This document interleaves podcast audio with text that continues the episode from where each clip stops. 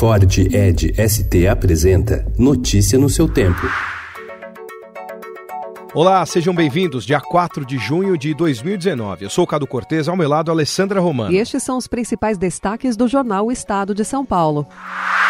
Sem uma base consolidada no Congresso, o presidente Jair Bolsonaro já editou 157 decretos desde a posse. Apesar de legítimas, não há limite para o uso desse dispositivo pelo chefe do Poder Executivo. As medidas têm sofrido contestações. Na Câmara, são 117 pedidos contra 20 decretos do presidente. E no STF, outras sete ações discutem a legalidade das canetadas de Bolsonaro. Todas questionam os fundamentos usados pelo governo para mudar normas sem consultar o Congresso, como, por exemplo, a comercialização comercialização e posse de armas.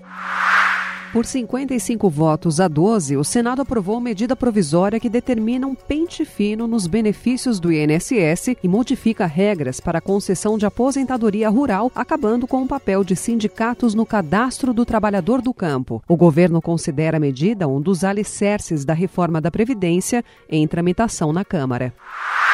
Troca de plano empresarial tem nova regra. A principal mudança é a possibilidade dos clientes de convênios coletivos empresariais migrarem para outros planos sem cumprir os prazos previstos pela nova operadora. A Anvisa liberou a comercialização de insulina inalável.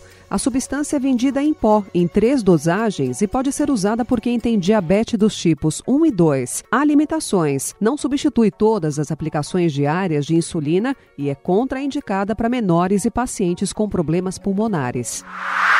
Após ser acusado de estupro e divulgar vídeo em rede social, Neymar é intimado a depor na Delegacia de Repressão a Crimes de Informática no Rio de Janeiro. Toca Raul, musical une lenda de Camelot e o Maluco Beleza. Notícia no seu tempo. É um oferecimento de Ford Edge ST, o SUV que coloca performance na sua rotina até na hora de você se informar.